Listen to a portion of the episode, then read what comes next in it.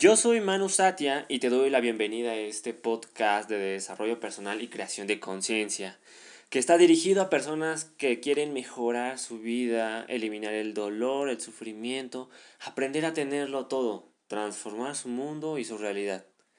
Todo esto si estás dispuesto a transformarte como ser humano. Creo en un mundo donde si puedes soñarlo, puedes materializarlo. Mi propósito es llevarte a descubrir que tú eres tu propio maestro. Así que te daré las herramientas para que vivas la vida que siempre has querido. Hago un corte comercial y aprovecho para invitarte a que realices un donativo si te está encantando este contenido, si crees que aporta algo de valor o ha ayudado a crear conciencia en ti. No solamente eso, sino también todo lo demás que compartimos, como los monólogos, los cursos que puedes encontrar en YouTube, en el canal de Conciencia Alterada, igual en Facebook como Conciencia Alterada, en Instagram como Mano Satia, todos los fortalecimientos del método Yuen, las meditaciones, los cursos de Reiki que puedes encontrar en YouTube. De verdad te agradecería bastante de todo corazón, yo y mi equipo, que trabajamos día a día para traerte un contenido de maravillosa calidad, que sea que aporte a tu ser, a tu crecimiento y tu desarrollo. Te mando un fuertísimo abrazo. Y bueno, en fin, había 88 ideas diferentes del Dios en el país. Ellos decían, mi Dios es el Dios y sus dioses están mal. Todo se separó y se volvió muy oculto. Y después de un tiempo nadie tenía idea de que realmente había solo un Dios. No comprendían lo que la hermandad Tat les estaba tratando de decir. Desde nuestro punto de vista norteamericano, esto sería como una rotura de cromosomas. Era una mutación. No era correcto. Aún con toda la ayuda de la hermandad Tat, simplemente no podían captarlo bien y se puso peor y peor. Y pues como les digo es normal porque pues estaban en la parte de, bueno, había un adormecimiento en la conciencia y simplemente pues es algo natural. Toda la evidencia que se ha visto indica que la religión cristiana provino directamente de la egipcia. Si estudian ambas, son paralelas en todas sus formas, excepto en la comprensión de Dios que tenían los egipcios. La religión cristiana surgió después y descontinuó totalmente a la religión egipcia. Aunque Egipto es la fuente probable de los orígenes de la cristiandad, los cristianos veían a los egipcios como ocultos y lo eran realmente, pero fue porque sus creencias religiosas habían vuelto corruptas, con la clara excepción de los 17 años y medio durante la décimo octava dinastía iluminada, que es un periodo corto en el cual apareció un destello brillante de luz. Después desapareció nuevamente. Y ese destello brillante de luz blanca es lo que salvó nuestras vidas espirituales. Esos 17 años y medio comenzaron aproximadamente en el 1500 a.C., cuando prevalecía la adoración y las discusiones sobre tantos dioses. Los maestros ascendidos decidieron finalmente que se tenía que hacer algo, eligieron un plan. Todd eh, nos contó esta historia y se plasmó en la historia, bueno, en, La Flor de la Vida de Drumbalo Melquisedec, en este libro. Y lo que dice es que el primer paso es que decidieron traer a un verdadero ser con conciencia crística en un cuerpo real de conciencia crística, para que pudiéramos poner en los registros akáshicos el recuerdo de lo que significaba la conciencia crística. Se había perdido en la caída. Este cuerpo de conciencia crística sería muchísimo más alto que los del planeta en ese tiempo. Este sería un ejemplo a seguir para las personas de la Tierra. Esa fue la primera parte del plan. Este era un paso muy osado, y sin embargo lo lograron.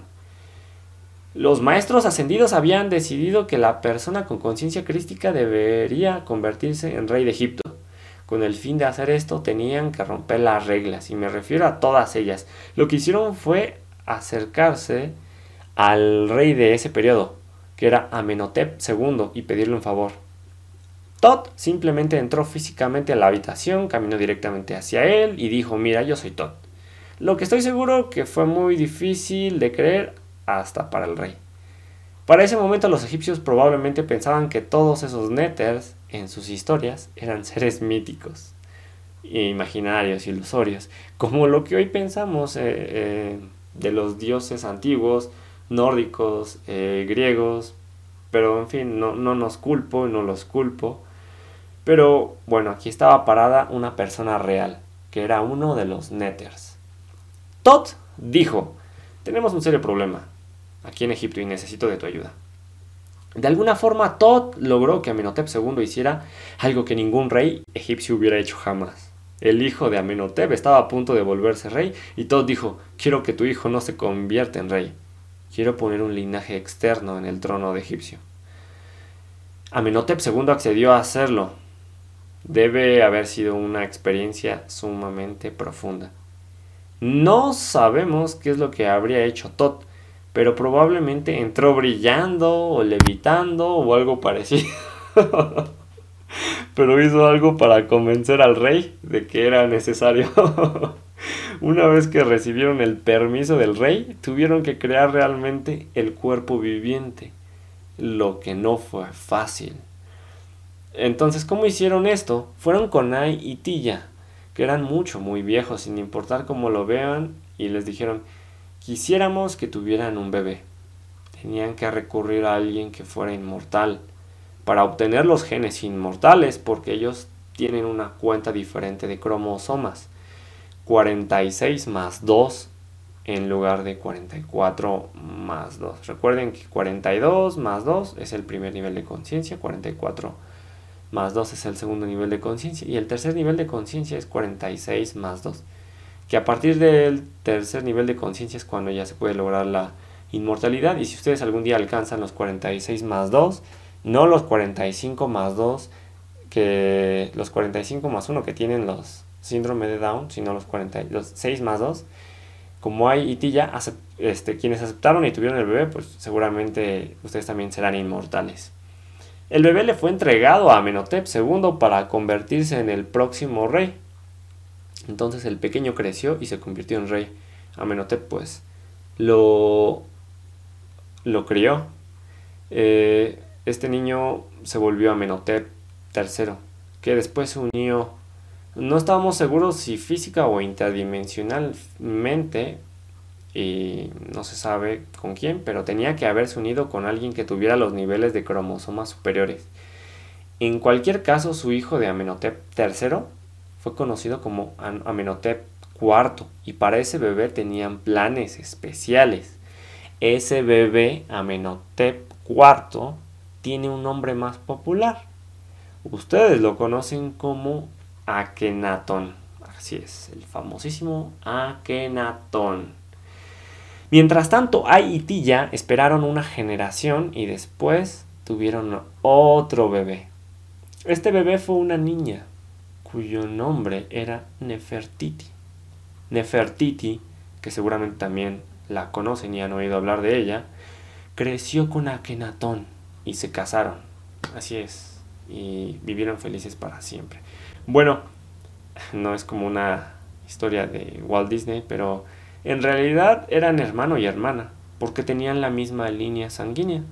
La historia de Osiris es similar hermano y hermana casándose y convirtiéndose en una nueva posibilidad en la vida.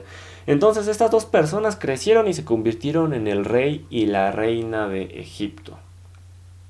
Durante un tiempo, Amenhotep III y su hijo Akenatón gobernaron juntos el país, dos reyes al mismo tiempo, rompiendo nuevamente las reglas.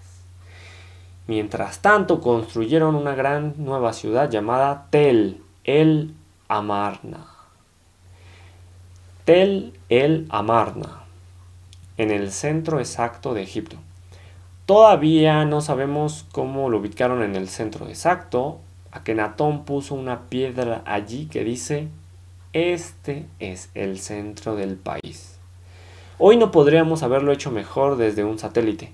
Esto te hace preguntarte quiénes eran estas personas que podían localizar con tanta precisión en el centro de un país de cientos de millas de largo y es bastante asombroso. Construyeron toda una ciudad con piedras blancas. Era hermosa, como de la era espacial. Akenatón y su padre gobernaron simultáneamente el país durante un tiempo desde dos lugares, desde Tebas y desde Tel el Amarna. El padre anunció al trono mientras renunció al trono mientras todavía estaba vivo, lo que rompe nuevamente las reglas y le otorgó el país a Akenatón, que entonces se convirtió en el primer faraón de Egipto. Antes de Akenatón no había faraones, solamente había reyes. Faraón significa aquello en lo que te convertirás. En otras palabras, estaban mostrándole a la gente en lo que se convertirían en el futuro, en lo que debían de convertirse. Akenatón, Nefertiti y sus hijos no eran exactamente humanos. Esta figura alta de la que pues se llega a encontrar en Egipto, pues es Akenatón, y el propósito principal de Akenatón era deshacer todas las religiones ocultas y llevar al país de vuelta hacia una sola religión que creyera que había simplemente un dios y no todos los neters que creían que en ese momento todas las personas estaban adorando estatuas por lo que estaban acostumbradas a creer en cosas como hoy en día que pues las personas creen en, pues en muchos dioses no se les dice politeístas y se adoran a santos. No se considera que son dioses, pero igual se les adora. Y bueno, Akenatón tenía que darles algo que pudieran ver para creer en ello, por lo que les dio la imagen del sol como dios. Porque esta imagen era algo que no podían volver a poner en sus altares. Existía otra razón para darles la imagen del sol, claro. Eh, él les dijo, Akenatón les dijo que el aliento de vida, el prana, provenía del sol. Esto es verdad en términos del pensamiento tridimensional, aunque el prana realmente está en todas partes. Existen cantidades infinitas de prana en cualquier punto. Debido a que el prana proviene del sol, esta imagen muestra los rayos bajando. La, bueno, la imagen que se puede encontrar en, Egipto en diversos museos y templos. Y dos de los rayos son pequeños angs, angs como los que les había dicho que son unas T's. Y en la parte, en la intersección de, la T, en la parte de arriba, pues hay como un, un óvalo, un globo. Estos rayos están sosteniéndose sobre la nariz hacia el aliento, mostrando que la vida eterna proviene de la respiración. Y de hecho, pues si lo vemos, como tal, tenemos unos óvalos en la nariz. Eso es, eso es un Ankh. O bueno, dos, uno en cada fosa nasal. En esa misma imagen que les estoy describiendo se ve un loto, una flor, que es también considerada la flor nacional de, de la Atlántida. Y fueron los nahacales los que llevaron el loto a la India. En los escritos sánscritos hindúes se habla de los nahacales. Y todavía se habla de ellos en los tiempos modernos. Llegaron mucho antes que Buda incluso. Estuvieron allí durante los tiempos budistas.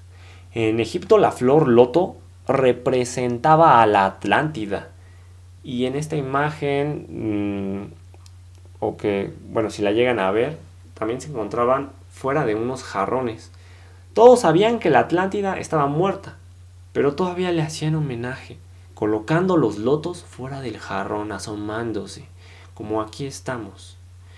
Y salimos y somos parte del recipiente, del recipiente que somos todos. O sea, el loto aún es parte de nosotros.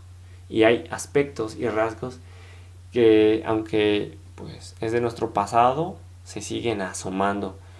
Hay que notar que Akenatón, que es una figura principal, tiene un cuello largo y delgado, manos delgadas, una cintura alta, muslos anchos y pantorrillas delgadas. Y la explicación egipcia usual es que tenía una enfermedad y era deforme, por supuesto. También lo era Nefertiti y todas sus hijas. Evidentemente todos tenían la misma enfermedad, aunque en realidad era algo muy diferente claro, puesto que no tenían la misma cantidad de cromosomos. Y volver nuevamente monoteísta a la religión, Akenatón también dijo, eh, en esta nueva religión no vamos a tener más mentiras, no más falsedades y vamos a cambiar nuestro arte para que refleje la verdad total. Así es que durante la 18 dinastía, nunca antes y nunca después hubo una nueva forma de arte totalmente único. Los artistas fueron instruidos para esculpir o pintar las cosas tal como las veían sus ojos, como una fotografía. Comenzaron un arte que se veía realista en lugar de estilizado, como había sido antes. Pueden ver patos que se ven como patos, tal como vemos en el arte moderno. Es importante recordar esto cuando están observando arte de la 18 dinastía, porque eso significa que lo que sea que vean es exactamente lo que vio el artista. No se les permitía mentir. Este asunto sobre la verdad fue llevado a tal extremo que ni siquiera se les permitía usar ropa, porque usar ropa era esconderse y esa era una forma de mentir. No se le permitió a nadie usar ropa durante la 18 dinastía, excepto para propósitos ceremoniales u otros especiales. El nombre de este néter es Matt. Y Matt, bueno, lo que yo estoy viendo y que les estoy explicando es, es uno que tiene una pluma en la parte superior de, de la cabeza. Este mm, dios. Bueno, digamos Néter. Es una mujer, pues femenina. Ella se convirtió en uno de los Néters más importantes de esta nueva religión. Maat, M-A-A-T, eh, ella era el asunto importante en todo. Su nombre se traduce como verdad o veracidad. Todo tenía que ser absolutamente verdadero. Y no debía haber distorsiones, ni siquiera mentiras para que todo pudiera volver al enfoque. Esta fue una parte importante de las enseñanzas de Akenatón. Maat, el néter de la veracidad. Y bueno, también había una estatua de Akenatón en el Museo de Cairo, del Cairo. Akenatón medía 14 y medio pies de alto, sin contar su tocado. Cuando alguien se para junto a esto, la parte superior de su cabeza le llega a la, a la parte más ancha de sus caderas. Imagínense, 14 y medio pies. Son como, ¿qué serán? 4 metros aproximadamente de altura. Nefertiti medía 10 pies y algo más. Ella era realmente pequeña para su raza. Las hijas también eran muy altas. Esto es de acuerdo con Tot. Recientemente ha llegado evidencia sólida de que esto a manos oficiales y no saben qué hacer al respecto, que esas eran sus dimensiones reales. Imagínense que Nefertiti midiera 3 metros, 3.1 metros más o menos de altura y comparado con los 4 de Akenatón. Encontraron dos sarcófagos en Tel el Amarna, la ciudad de Akenatón. Uno de los sarcófagos tenía la flor de la vida grabada directamente sobre la cabeza de la momia que estaba dentro y el segundo sarcófago contenía los huesos de un niño de 7 años, pero tenía 8 pies de altura, imagínense. 8 pies de altura. 2 puntos y algo metros de altura. Ese sarcófago está ubicado en el sótano del Museo del Cairo en este momento, cuando menos probablemente ahí esté si no es que ya en algún laboratorio de investigación, pero es la única prueba real hasta ahora de cómo se veían esos cuerpos. De acuerdo a las enseñanzas de Todd, la estatua de Akenatón es exactamente como él se veía, como si le hubieran tomado una fotografía. Y también hay un busto de Nefertiti, que fue encontrado en Tel el Amarna, ya casi no queda nada de esa ciudad. En algún momento de la ciudad fue desmantelada ladrillo por ladrillo y esparcida por todo el mundo. Los egipcios no querían que pues todos nosotros supiéramos acerca de que Akenatón y Nefertiti habían vivido alguna vez.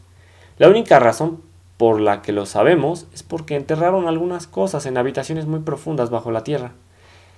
y que las personas han del, del pasado no encontraron, pero bueno, hay un busto que fue encontrado allí y muchas personas piensan que Nefertiti era una mujer hermosa, pero no se, no se dan cuenta de que era extremadamente alta y que su cuerpo era muy inusual en cierta forma. Hay una pequeña estatua conocida de Nefertiti encontrada en la misma habitación que el busto y no está usando ropa, porque no creían en eso en todo el tiempo. Tenía una cabeza enorme con unas orejas grandes, un cuello delgado y una cintura alta. También tenía una especie de abdomen abultado. No estaba embarazada, de hecho era un abdomen abultado y caído. Si pudieran ver el resto de ella tiene pantorrillas delgadas y muslos anchos, pero realmente pantorrillas muy delgadas para las pantorrillas que tienen. Y sus dos hijas pues eran muy parecidas. Sus cráneos eran enormes y tienen cinturas altas, pantorrillas delgadas y enormes orejas. Y estoy seguro que si vieran a esta a la otra de las hijas en la forma exacta de la estatua, así es como se vería. Si pudieran ver la cabeza desde atrás, verían su tamaño. Era grande es difícil ver el tamaño de esas orejas hasta que realmente se paran al lado. Eh, la joven, la, la más joven de las hijas, tenía el cuello pequeño, un cráneo, un cráneo grande extendiéndose hacia atrás. Imagínense como si tuvieran, de hecho hay documentales en, en internet y que han pasado en la televisión de personas que alargan sus cabezas y las deforman y pues sí, tienen cráneos alargados y hacia atrás. Imagínense un alien. Bueno, un alien tiene exageradamente el cráneo hacia atrás, pero es un intento de eso. Mm, pido una disculpa por haber hecho esta analogía, pero realmente no tienen, eh, pues, solamente es descriptivo, vaya, para que me entiendan. Y realmente, en otras palabras, sus cráneos son muy grandes en relación a su cuerpo. El cráneo se extiende hacia arriba y alrededor y las orejas miden casi la mitad de la cabeza. Con eso ya tendrán una imagen más clara. Fisiológicamente, sus cuerpos son inmensamente diferentes a los cuerpos humanos. Existen todo tipo de diferencias, diferencias cerebrales y otras cosas inusuales. Por ejemplo, tienen dos corazones. La única razón por la que nosotros tenemos un corazón es porque tenemos un sol. Pero estos son seres sirianos, realmente eran miembros de los 32 seres que estaban alrededor de la flama original. Si recuerdan, allá en los salones de Amenti, donde la humanidad dio origen, donde inició realmente la historia de la humanidad como tal, pues estaba una flama original tipo azul verdosa. Alrededor se acostaron 32 seres y sus cuerpos de, esas, de esos seres, pues son de la estrella de Sirio. El sistema estelar de Sirio tiene dos estrellas, Sirio A y Sirio B. Es un sistema binario, así se les conoce a los sistemas solares cuando tienen dos estrellas, binarios, de B de, de, de ambos, de dos, como son la gran mayoría de los sistemas estelares. Y en esos sistemas las formas de vida tienen dos corazones. Si hay solamente un sol, las formas de vida tienen un corazón. Si hay más de dos estrellas en el sistema, seguirán teniendo dos corazones. Y el rey Tut también tiene pues sus, sus propias estatuas y representaciones en piedra. Y quien fue el que asumió el poder directamente después de que Akenatón fue depuesto, el rey Tut solo tenía 18 años cuando se convirtió en rey Nadie sabe de, con certeza de dónde provino. La transparencia dice que era un yerno de Nefertiti y Akenatón, casado con su hija. Él era parte de este linaje, obviamente. Aunque su cráneo no parece tan grande, pero tiene las orejas grandes, de acuerdo con Tot, se le permitió tomar el poder al rey Tut durante solo un año. Él gobernó durante la transición entre Akenatón y, la siguiente fase, o sea, su hijo de Akenatón. Pero el rey Tut estaba en comunicación telepática con Nefertiti Mientras ella dirigía el país a través de él durante ese año, ella se estaba escondiendo. ¿De qué? ¿Quién sabe? Este es el museo en Lima, Perú, donde les quiero comentar que tienen muchos cráneos bastante asombrosos. Eh, yo he tenido la oportunidad de visitarlo y no sé si ustedes en algún momento puedan hacerlo. Pero es, Perú es otro de los lugares que visitó Tot. Encontraron cráneos ahí en Perú como aquellos que hay en Egipto. Estos grandes cráneos se encuentran en tres áreas del mundo, dentro y alrededor de Egipto, Perú y el Tíbet. Tíbet. En ningún otro lado, bueno, al menos no que se sepa hasta la actualidad, y deben de recordar que estas fueron las principales eh, áreas a las que fueron estos seres. Eh, Rinpoche fue uno de los maestros que ahora ha muerto, uno de los principales maestros de Drumbalo el autor de este libro, del que fue extraída esta historia de la humanidad. Su nombre fue Kalur Rinpoche, un lama tibetano y aunque Drúmbalo tuvo muchos maestros, se siente realmente pues, cercano a él. Lo amó bastante. Y pues su cráneo era pues bastante parecido a pues a estos seres. Así su cráneo era alargado. Incluso su cuello era un poco largo y también sus brazos eran largos. Um, podrían preguntarse ahora si Akenatón y otros seres eran inmortales, ¿por qué están muertos? Y se les dará una definición de inmortalidad desde el punto de vista de Melquisedec. Y espero que esto ayude de verdad. Alguien más puede tener una definición diferente, pero esto es lo que en realidad comparto yo con el autor. Y la inmortalidad no tiene nada que ver con vivir en el mismo cuerpo para siempre. De todas formas, vivirán por siempre. Siempre han estado vivos y siempre lo estarán. Su alma no nació en este cuerpo y no morirá en este cuerpo definitivamente. Su alma, ah, aunque no estén conscientes, durante el tiempo que estén vivos, su cuerpo, bueno, su alma en verdad, pues es inmortal realmente. La definición desde nuestro punto de vista tiene que ver con la memoria. Cuando se vuelven inmortales los seres, alcanzan el punto donde su memoria permanece intacta. A partir de allí, en otras palabras, son conscientes a partir de ese momento, sin ningún lapso de inconsciencia. Inconsciencia. Esto significa que se quedan en el cuerpo tanto tiempo como quieran y cuando quieren dejarlo lo dejan. Permanecer en un solo cuerpo para siempre sería una prisión o una trampa, porque esto significaría que no podrían irse. Puede haber una razón para dejar ese cuerpo y en algún momento se darán cuenta de que quieren ir más lejos, de donde sea que se encuentren. Esta es la definición de vida eterna, visto con simpleza. Tienen una memoria continua e intacta. Y ahora vamos de vuelta a lo que pasó después de que Akenatón fue destronado, con el fin de llevar al país de vuelta hacia las viejas formas ¿Qué es lo que querían hacer? El país pasó a un estado de transición. Las personas que se convirtieron en el rey y la reina directamente después de él son algo casi cómico. Dejaron que Ay y Tilla tomaran el poder del país. Tenemos una larga demora de tiempo aquí.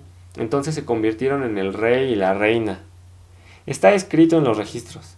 Gobernaron durante 30 años más o menos y después le dieron el poder a Seti primero quien se convirtió en el primer rey de la decimonona dinastía. Él cambió todo inmediatamente de vuelta hacia la vieja forma, borró todo y llamó a Akenatón con el mismo nombre que llamaron a Jesús, el criminal. Lo llamó el peor rey que hubiera vivido debido a su enseñanza de que solo existía un solo Dios.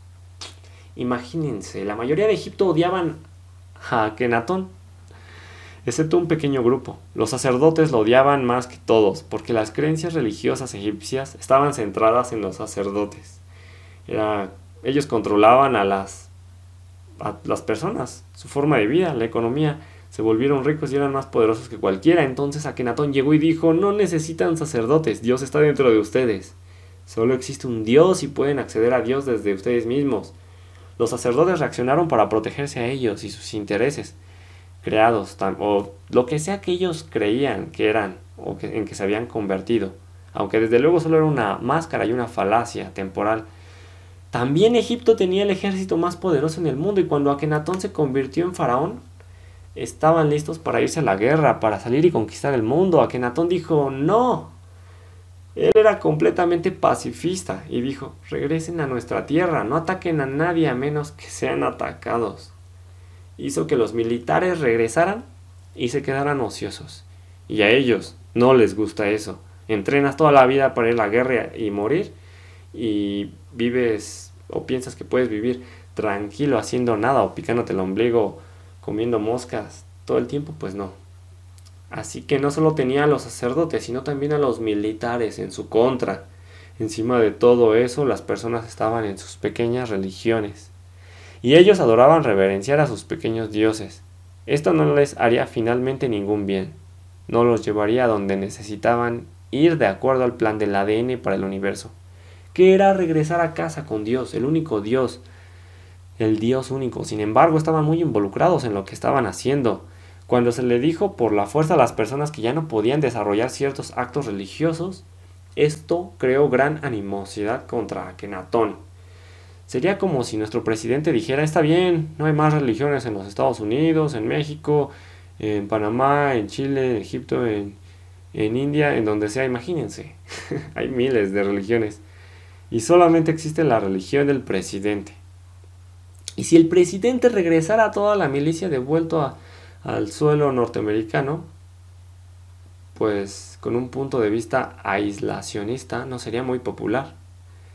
Estados Unidos es muy popular por hacer guerra, por su ejército, por su poder militar. Y si hiciera esto hoy en día, pues que sería lo más sensato y lo más inteligente del mundo, de todos modos no sería muy popular y no sería bien aceptado. Hay muchos fanáticos por ahí. Fanáticos religiosos y no religiosos, pero sí políticos. Eh, tampoco lo era Kenatón en ese momento, pero él sabía que tenía que hacerlo a pesar de todo incluso aunque significara su propia muerte. Tenía que hacerlo para corregir el camino de nuestro ADN colectivo. Había codificado dentro de la realidad. Adicionalmente, necesitaba poner dentro de los registros akáshicos el recuerdo del propósito sagrado que sostenía la conciencia crística. ¿Y qué pasó? De acuerdo con la historia aceptada, los sacerdotes y los militares se unieron y le dieron un veneno a Kenatón que lo mató. De acuerdo con Todd, esto no fue exactamente lo que sucedió porque no podían matarlo, en realidad, no es como que un veneno fuera a matar a un ser de, eh, pues del tercer nivel de conciencia. Podía beber el veneno, pero no, no le haría daño. Ellos hicieron algo mucho más exótico. Todd dice que los sacerdotes contrataron a tres hechiceros negros de Nubia, que hicieron un brebaje similar al que, usa, al que se usa ahora en Haití para hacer que alguien parezca muerto. Se lo dieron a Kenatón en una reunión pública convocada por los sacerdotes y los militares. Después de que Akenatón bebió el líquido, todos sus signos vitales parecieron detenerse. Tan pronto como el doctor real lo pronunció muerto, se apresuraron a llevarlo a una habitación especial en donde lo estaban esperando con un sarcófago. Lo colocaron dentro del sarcófago, colocaron la tapa con un sello mágico y lo enterraron en un lugar oculto.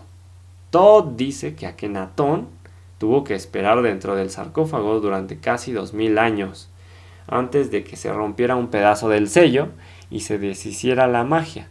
Entonces regresó a los salones de Amenti. Esto no fue un problema para Akenatón. Todd dijo que para un ser inmortal como Akenatón fue como tomar una siesta. Nuestra pregunta es, ¿realmente él permitió que esto le sucediera? En fin, lo importante aquí es un hecho. Akenatón desarrolló una escuela de misterios. La escuela fue llamada la Escuela de Misterios Egipcia de Akenatón, la Ley de Uno. Como resultaron las cosas, él tuvo solamente 17 años y medio para producir resultados. Él llevó estudiantes de la Escuela del Misterio del Ojo Izquierdo de Horus, o sea, el lado femenino, porque también hay el ojo derecho de Horus, que es el lado masculino, pero bueno, ahorita hablamos del lado femenino en específico. Y a sus estudiantes graduados los tenía cuando menos de 45 años de edad dentro de la escuela de misterios del ojo derecho de Horus. Así es, los pasó de un lado, los llevó a otro. Esta información del ojo derecho nunca había sido enseñada antes en Egipto. Les enseñó durante 12 años, después de los cuales solo tenía 5 años y medio para ver si podía llevarlos a la inmortalidad. Y lo logró, imagínense. Llevó cerca de 300 personas hacia la inmortalidad. Creo que todos o casi todos eran mujeres. Pero imagínense, la primera vez pues tardó cerca de 2000 años. Eh, el tiempo que tardó a Itilla de conseguir que Osiris fuera el se pudiera convertir en el primer inmortal. Y aquí, gracias a la información que había en la escuela de misterios del ojo izquierdo de Horus, pues estuvieron 45 años y después solamente en 5 años y medio para que se den una, una idea, es de que por fin, en 5 años y medio, logró llevar personas, 300 personas hacia la inmortalidad. Alguien preguntó alguna vez por qué no trabajó a Kenatón de forma diferente con la población, para no ponerse en una situación tan peligrosa. Pero ¿pueden pensar en una forma de cambiar a toda una población en un periodo tan corto de tiempo sin causar conflicto? ¿Podrían hacer esto en los Estados Unidos en este momento, en un año, convertir a todas las personas en una religión? Creo que no existe una forma, excepto hacerlo incluso si significa ser asesinado. Además, lo único que realmente necesitaba hacer era vivir su vida. Esto quedaría en los registros akáshicos y sería una memoria que todos tendríamos en nuestro ADN. En un solo día estaría codificado y después podían hacer lo que quisieran con él. No estaba realmente preocupado Akenatón. Él sabía que el país, la sociedad y las costumbres regresarían a la vieja forma, pero si consiguió a estas 300 personas inmortales que irían más allá de él y de Egipto. Y eso fue una victoria.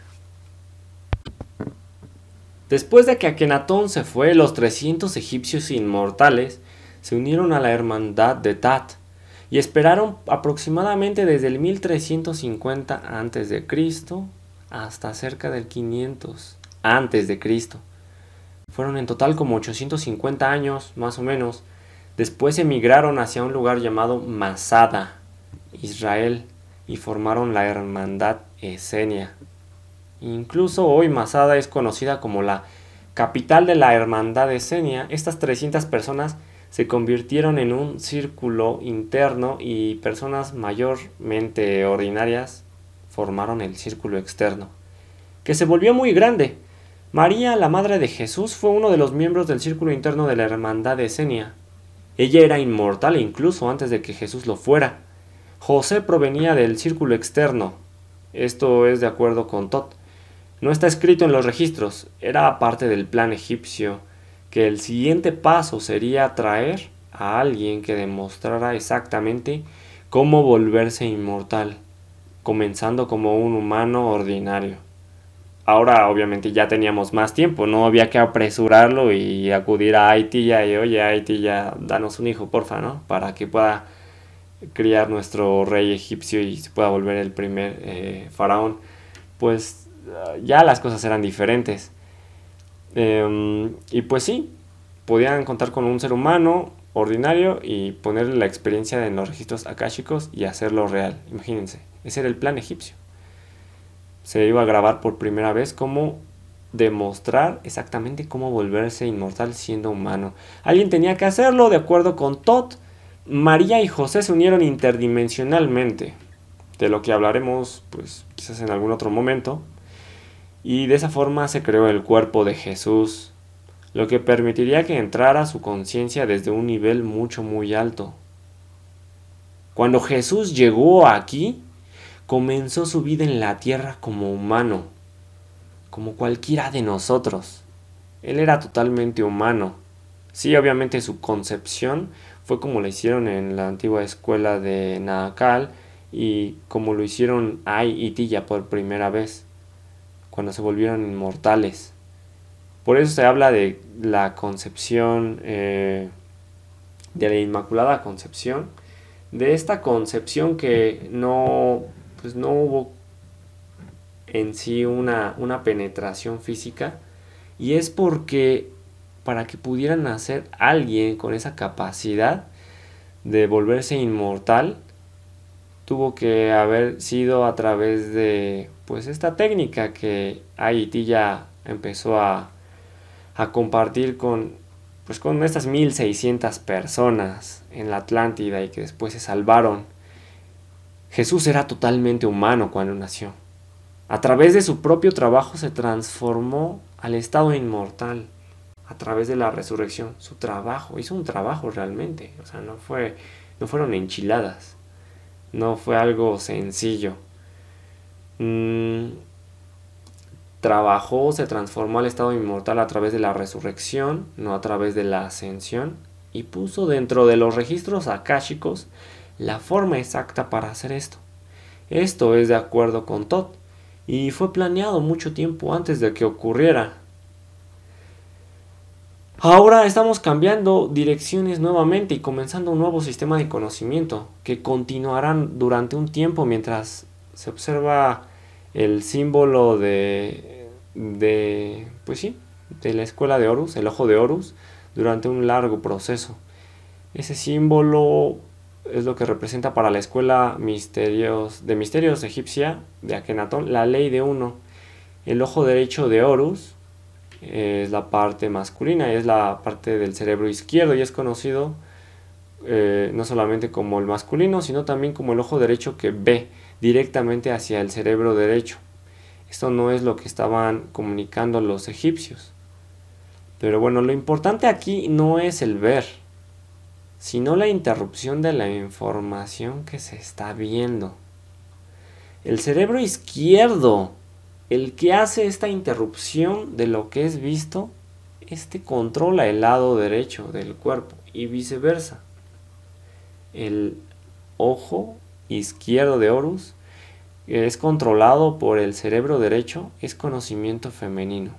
Otra vez lo voy a repetir. El ojo izquierdo de Horus controla el cerebro derecho. El ojo derecho de Horus es controlado por el cerebro izquierdo. Y bueno, el ojo izquierdo que es controlado por el cerebro derecho es conocimiento femenino que fue enseñado en los doce templos egipcios principales a lo largo del Nilo. El treceavo templo era la misma gran pirámide. Tomaba doce años de iniciación, pasando un año o un ciclo en cada uno de esos templos, aprendiendo todos los componentes femeninos de la conciencia. Pero el componente masculino, el ojo derecho de Horus, fue enseñado solo una vez y no fue escrito en ninguna parte fue puramente tradición oral, aunque sus componentes principales están grabados en una sola pared, bajo la gran pirámide, que conduce hacia el salón de los registros. Conforme bajan por ese salón llegan casi hasta abajo, y justo antes hace un giro de 90 grados, arriba en lo alto de la pared ven una imagen como de cuatro pies de diámetro 4 pies de diámetro, 1.2 metros, que es la flor de la vida. Y al lado de esta flor de la vida, que no es como tal una flor, para los que todavía no se han dignado a echarse un clavado a internet y investigar cómo es la flor de la vida, que en realidad es una serie de círculos superpuestos unos sobre otros, creando un patrón hermoso. Bueno, pues al lado de esta flor de la vida, ahí, en esa gran pirámide, se encuentran otras 47 imágenes, una después de la otra, que son imágenes de los cromosomas de la conciencia crística, el nivel de conciencia al que nos estamos moviendo ahora. 47 imágenes y la flor de la vida, pues recuerden que estos son 46 más, más 2, ¿no? Nosotros ahorita estamos en el de 44 más 2.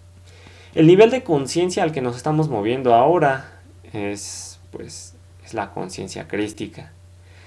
El propósito principal de estas imágenes, más allá de cualquier otra cosa, es llevar a alguien desde nuestro nivel de conciencia hasta el siguiente nivel. Eh, existen muchas razones por las que existe, pero la ascensión y la resurrección son su propósito absoluto. Y más allá de memorizarlas, con la memoria incompleta que podemos tener, es reconectar con ellas, asimilarlas, hacerlas parte de nosotros y entender en el alma que es parte mi esencia natural para esta ascensión y la resurrección. Vamos a podemos comenzar a darnos cuenta que la comprensión cristiana y egipcia sobre la realidad son casi idénticas. La comprensión cristiana se deriva de la egipcia. Y pues hay tres primeras oraciones de la Biblia cristiana que dicen, en el principio Dios creó el cielo y la tierra. Y en la tierra no tenía forma y el vacío y la oscuridad se posaban sobre la cara de las profundidades y el Espíritu de Dios se movió sobre la superficie de las aguas y dijo, que se haga la luz. Y se hizo la luz. Pero bueno, esto se los explicaré y abordaremos un poco más de ello más adelante. Creo que les va a encantar. Será quizás la tercera y última parte de la historia de la humanidad quizás algunos de ustedes digan, no, que todavía siga y que haya más cosas interesantes. Y pues sí, desde luego que hay muchas cosas más interesantes. Y quizás ya no las cuente en la historia de la humanidad, pero las seguiré contando en la historia del universo, que les va a encantar.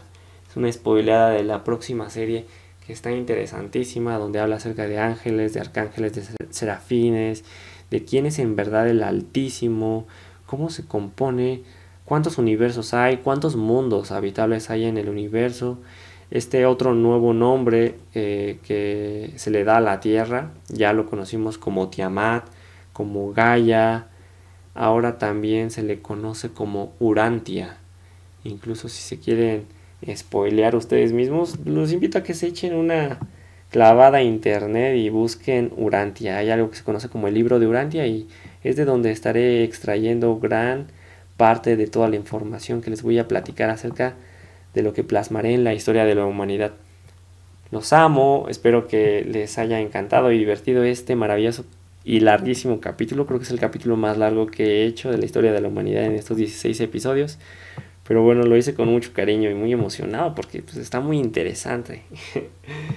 Compártanlo para que pueda llegar a más personas que crean que pueda ser de su interés y pues a veces hay personas a las que pensamos que no les va a interesar, pero resulta que están conectados, están vibrando en ello, están creciendo en conciencia, creciendo emocionalmente, espiritualmente, eh, y pues todo esto ayuda y aporta porque cuando nosotros crecemos en conciencia se crea un impacto poderoso. No solamente en nuestra familia, en nuestra sociedad, en nuestro trabajo, con nuestros seres amados, nuestros amigos, incluso con personas que no hemos conocido con nuestros vecinos, con personas que conoceremos. Vaya, en fin, es todo un efecto dominó que ocurre en todo el universo, porque todos estamos conectados. Y por eso es que vale la pena entender y comprender, porque todos somos amor y, lo más valioso es amarnos los unos a los otros. Te amo y que tengas una maravillosa semana. Sígueme en redes sociales, en Facebook y YouTube como Conciencia Alterada, en Instagram como Manu Satia. Y comparte este podcast si crees que hizo conciencia en ti. Algo en ti cambió, o si al menos te sacó una sonrisa.